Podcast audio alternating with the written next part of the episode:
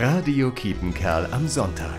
Gedanken zum Tag. Vor knapp einem Jahr habe ich ein Regenbogenplakat an die Laurentiuskirche in Sennen gehängt, als Zeichen der Hoffnung und Verbundenheit in dieser Corona-Krise. Sofort habe ich mehrere Nachrichten bekommen, die mich gewarnt haben. Da solltest du aufpassen, dieses Regenbogenplakat kann schnell mit der Bewegung der Homosexuellen verwechselt werden. Das hat mich aufgeregt.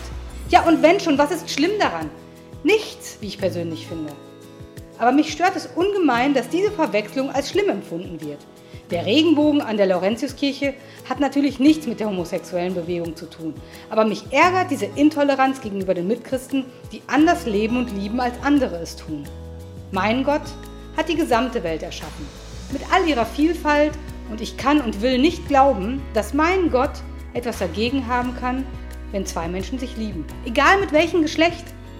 Heute ist Valentinstag, ein besonderer Tag für alle Liebenden und zwar wirklich für alle Liebenden.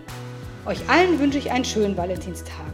Verbringt diesen mit der Person, die ihr liebt und mit dem Segen des Gottes, der uns alle liebt. Rosalia Rodriguez, Senden. Radio Kiepenkerl am Sonntag. Gedanken zum Tag.